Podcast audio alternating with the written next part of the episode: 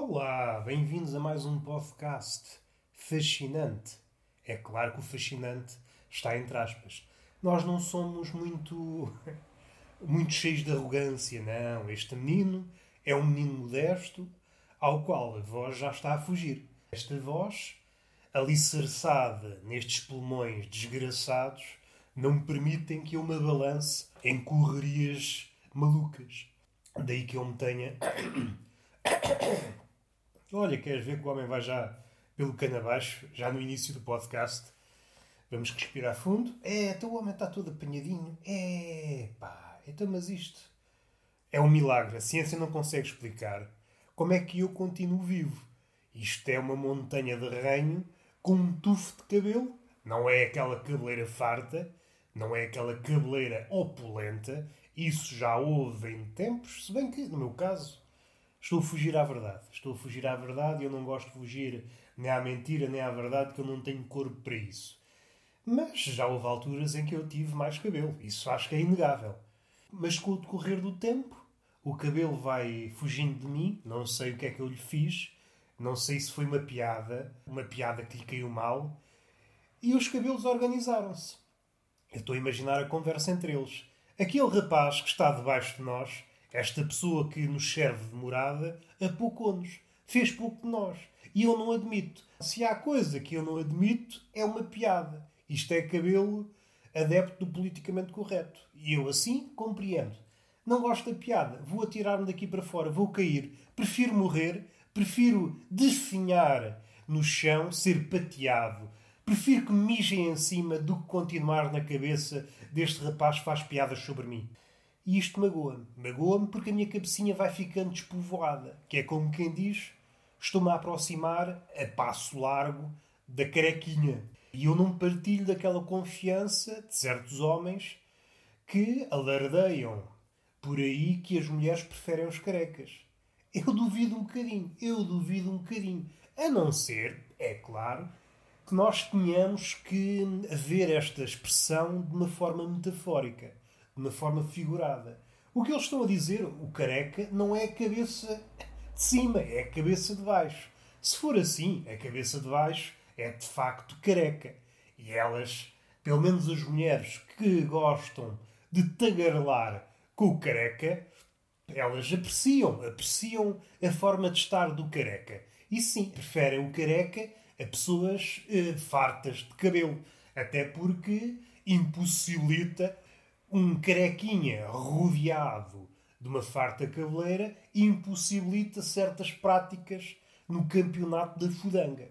E eu compreendo a mulher. A mulher quer um espaço que lhe permita exercer atividades lúdicas. Nesse particular, nada a acrescentar. Compreendo, a frase é verdadeira, elas preferem os carecas. Se for a cabeça de cima, aí já tenho as minhas dúvidas. Nunca vi uma mulher, é claro que há mulheres para tudo, como há homens para tudo, e cada um tem a sua pancada, mas o grosso das mulheres não fica entusiasmada quando vê um homem careca. A não ser. Ah, eu estou sempre aqui a arranjar exceções. A pichinha e o bebê. O bebê às vezes aproxima-se ali do careca. E a mulher, quando vê um bebê, também fica maluca. Bom, isto é um bocadinho perigoso pôr na mesma ideia picha e bebê. Mas vocês compreendem que é para um bem maior. É para pôr este coração a nu. Estou a pôr este coração a nu e preciso de encontrar exceções Tirando essas duas exceções, Pichota e Bebé, a mulher não quer encetar conversa com uma pessoa careca. Inicialmente. Isto é sempre o início. Nós aproximamos do outro porque achamos que o outro tem alguma coisa para nos contar e este contar tem muito que se lhe diga. Vemos no outro os encantos e isto é numa primeira leitura. Aproximamos devido a esses encantos. Achamos a pessoa interessante porque ouvimos contar coisas interessantes sobre ela, achamos a pessoa bonita porque nos parece bonita aos nossos olhos, e à medida que nos aproximamos, estreitamos laços, essas coisas podem ir para um lado ou para outro. A pessoa que era bonita pode se desfiar, pode se tornar mais feia.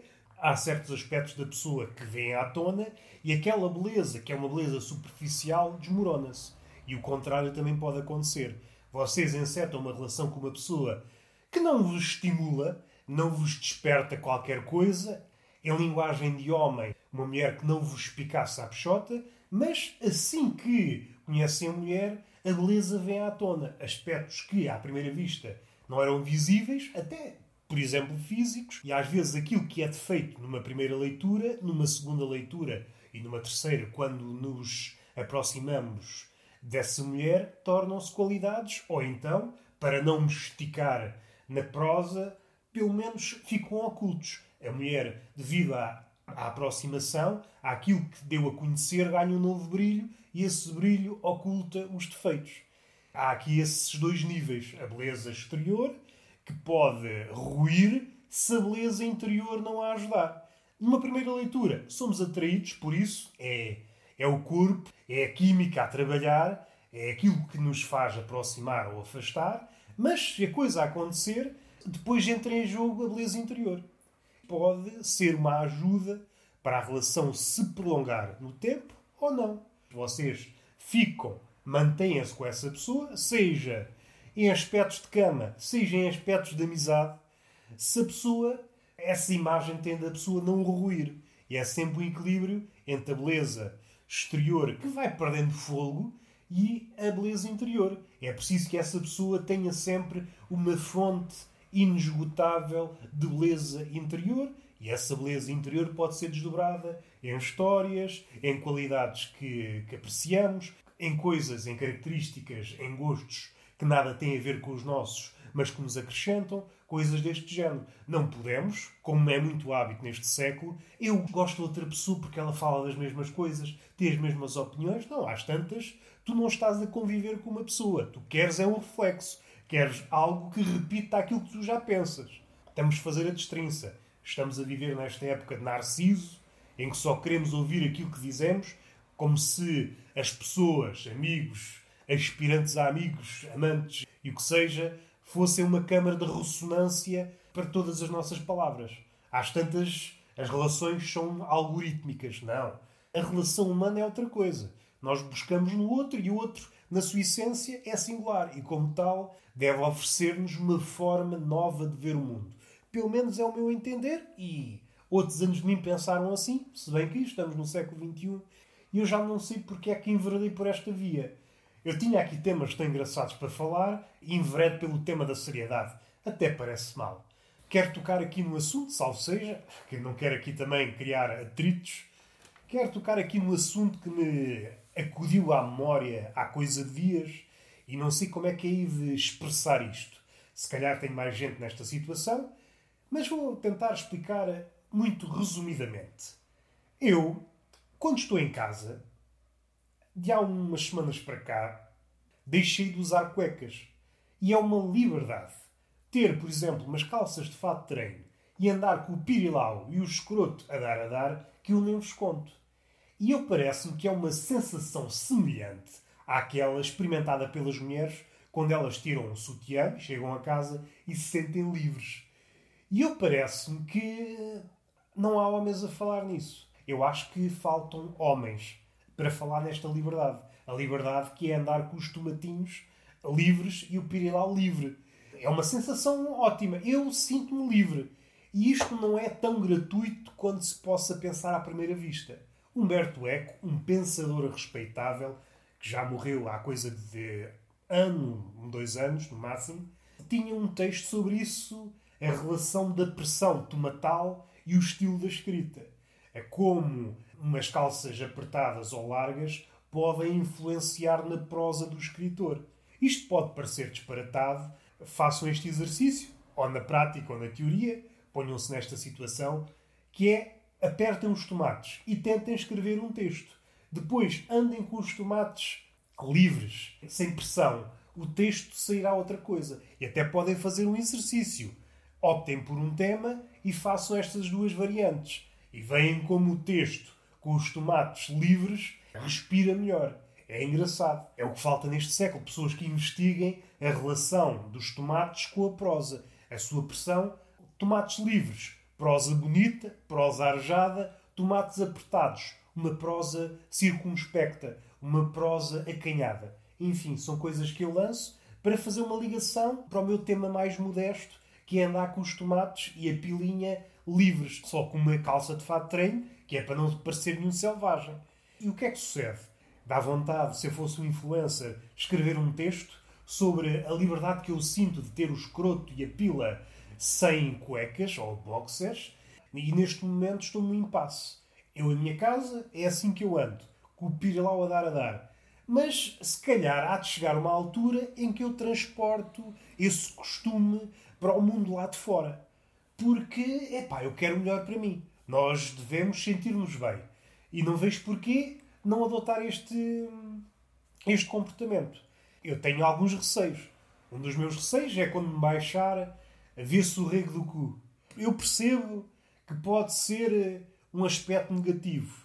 Mas por outro lado, há pessoas que, mesmo com cuecas, com boxers, pedreiros e pessoas assim, que gostam de andar com o rego do cu à mostra, não condeno, são opções de vida. Então, se essas pessoas que têm tudo para andar todos tapadinhos, mesmo assim, andam com tudo à mostra, por que raio é que eu tenho medo de experimentar uma liberdade? Eu tenho que exibir esta liberdade. Eu não estou a dar o passo que é o passo em direção ao nudismo integral. Não me penso, pelo menos para já, talvez seja uma próxima etapa, mas eu acho que não, acho que não vou, acho que não vou desembocar nesse estado. Não estou a imaginar entrar nu numa pastelaria e dizer que quero uma bola de berlim e um galão. Não condiz comigo. Agora, calcinha de fato de treino, sem cuecas, é pá, isso dá uma liberdade.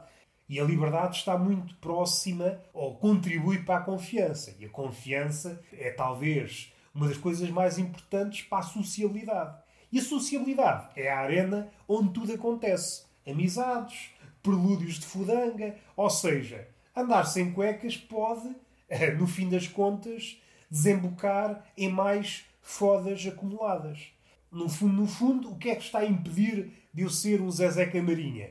Os boxers. Estão-me a apertar os tomates e eu perco a confiança. Sem confiança, não consigo dar largas à minha lábia e eu sinto-me acanhado. Se calhar, olha, vou deixar de usar cuecas, deixar de usar boxers e andar sempre com o pirilau a dar a dar. Sou um homem livre.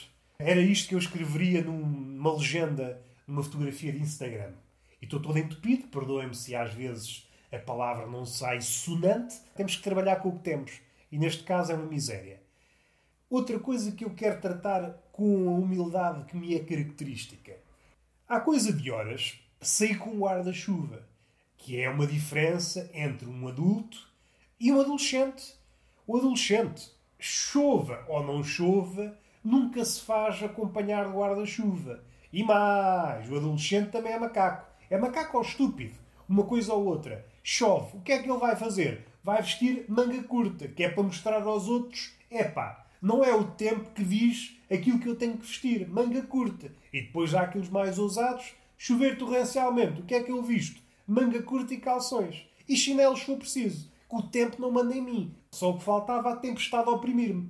Isto é um adolescente e nós temos que respeitar. Eu já fui assim, não me orgulho. Mas eu estou num patamar diferente. Não é melhor nem pior. É diferente. O adulto. O adulto precavido. O adulto precavido, ao mínimo sinal de chuva, pega num guarda-chuva, que é uma coisa que nos. é um tipo um guarda-costa das pingas, e em situações normais, e eu estou a falar, é preciso já fazer aqui uma destrinça, ao adulto recente que faz a transição do adolescente para a idade adulta, faz-se acompanhar por aqueles guarda-chuvas franzinos, só fazer de conta. E é por isso que é uma transição. É um guarda-chuva para acompanhar que, em caso de chuva, pouco protege. É só para inglês ver. Eu não, eu estou no patamar seguinte, que é um guarda-chuva, sim senhor. Um guarda-chuva que, em condições normais, faz aquilo que lhe é pedido: proteger da chuva. Ora, o que é que sucede? Isto da chuva é tudo muito bonito. Só que, quando vem a chuva, ajudada com um vendaval, o guarda-chuva não serve de nada. A chuva vem de lado, vem de cima, vem de baixo.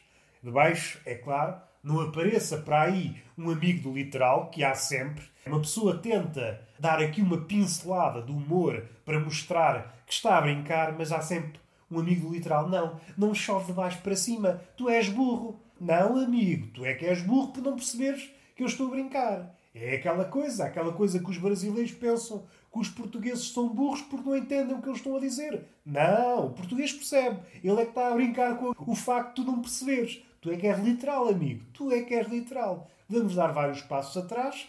O vento esfrangalha o guarda-chuva.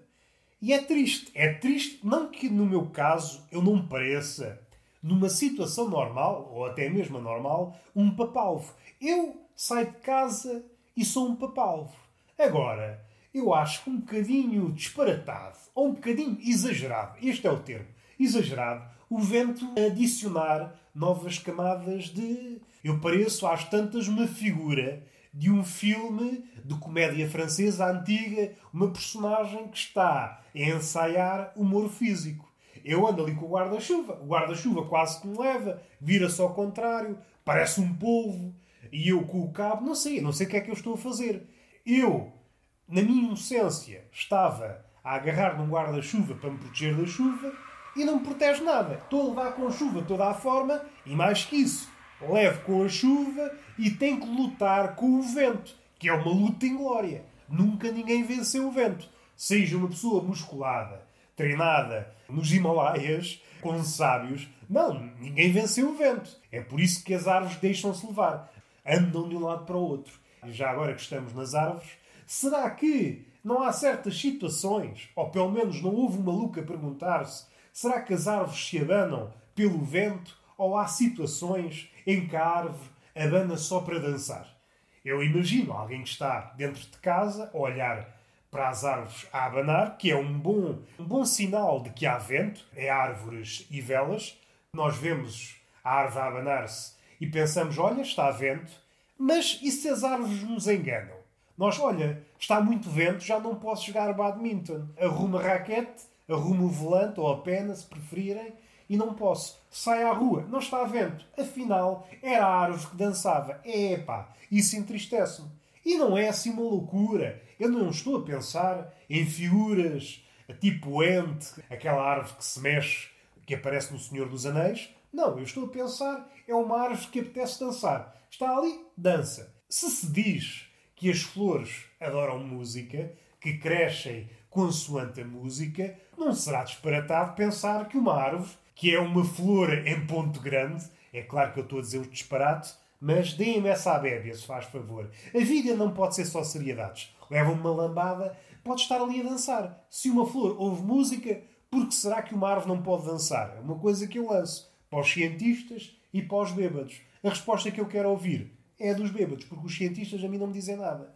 Já agora que estamos nisto, é muito importante porque em sítios em que não há árvores e coisas que abanam, é muito difícil perceber que há vento, a não ser que estejamos na rua. Mas na situação em que estamos dentro de casa, a olhar lá para fora, sem coisas a abanar, nós não percebemos que há vento.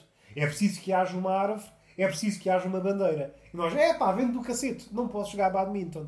Isto aconteceu há coisa de horas. De manhã estava eu entretido a ver a vida. Eu fecho os olhos e vejo a vida. Há pessoas que olham para o mundo, eu vejo a vida. Há situações em que nos perguntam o que é que fazes na vida? E eu, para já, não faço nada. E por outra, eu vivo o presente. Eu não vivo a vida. Eu, amando dos influências que vivem o presente, e quem diz influências diz budistas, que são duas classes muito parecidas, ambas vivem o presente ele não vive a vida, porque a vida é complicada. É muito mais fácil viver o presente. Isto sou eu, estou a dar aqui a minha palavra modesta, mas voltando atrás. É muito difícil verificar que, que há vento. E depois somos surpreendidos. Eu estava dentro de uma pastelaria, de repente vi uma, uma cadeira ser arrastada pelo vento.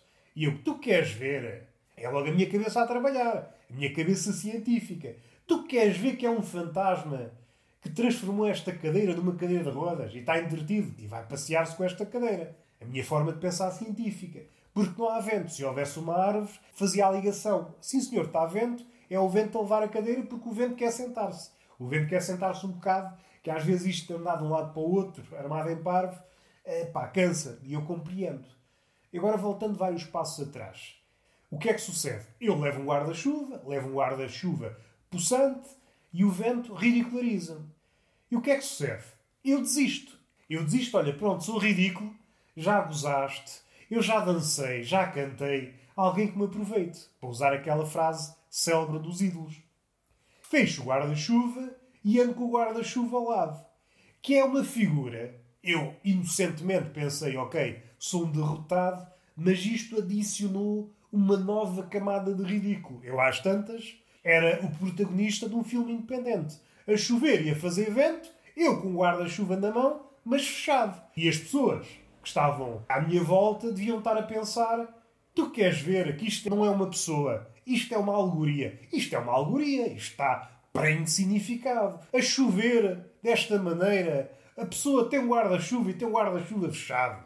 Isto faz algum sentido? Ponho-me aqui a pensar. Se estivesse um filósofo nas redondezas, sentava-se, epá, era isto que eu precisava para me dar ânimo para escrever uma tese. Isto a humanidade está toda escavacada. E este é o exemplo. E começava a escrever uma obra que ia mudar o mundo. Palavras modestas, um nadinha disparatadas, mas é a vida. E a vida é assim. Às vezes é acompanhada de arroz, outras vezes de batatas. E às vezes, o que é que você quer para acompanhar? Com o bife. Ah, quero batatas. E chega arroz. E nós perguntamos, então, que merda é esta? Ah, pensei que você disse arroz. Não, eu disse batatas. Ah, foi engano. Então porquê é que você pergunta? Não sei, eu gosto de falar. E eu não me chatei mais, porque eu também gosto de arroz. Mas é uma questão de. Você pede a minha opinião, que é uma opinião que devia ser validada na minha posição de cliente. E às tantas você faz gato de sapato. Você deve ser primo daquela pessoa que trabalha numa pastelaria que me pergunta o que é que você quer. Ah, quero uma água das pedras fresca. Ok, quero uma água, sim. Que é? Uh, fresca? Sim. Ah, e depois traz uma água natural uh, sem gás. E eu fico, o que é que aconteceu aqui? É que essa pessoa, no fim do pedido, no fim desses enganos, diz: não precisa de se preocupar, eu trago já para a mesa. E no fim de contas não ouvi nada. Às tantas, parece que eu estou. Quando eu faço o pedido, parece que estou a dizer poesia hermética. sou uma espécie de Herbert Welder e a pessoa não entende nada do que eu digo. E às tantas é como entrar numa florista, eu digo, quero uma rosa. Sim, senhor. E a florista apresenta-me uma velhota chamada Rosa. Está aqui. E eu, era exatamente isto que eu queria. Era exatamente isto que eu estava à procura. Vou ao encontro e se há coisa que entusiasma uma mulher num primeiro encontro, é dar-lhe uma velhota chamada Rosa. E foi o podcast possível. Beijinho nessa boca, que é uma boca rechonchuda. Até me falta o ar a dizer rechonchuda a pedir beijos, que é uma boca que está a pedir. Não verbaliza, mas está a pedir, eu sinto. E uma palmada nessas nádegas que também estou a pedir. Não estou a suplicar, mas eu sei, eu entendo a linguagem das nalgas e das nádegas. E eu tento contribuir para a vossa felicidade, que é uma felicidade localizada. Há aquela felicidade que se espalha pelo corpo todo. É uma felicidade que parte, que começa nas nádegas. De seguida, eventualmente, pode propagar-se pelo corpo todo. Mas isso é outras folias e nós não queremos enveredar pela marotice. Até à próxima.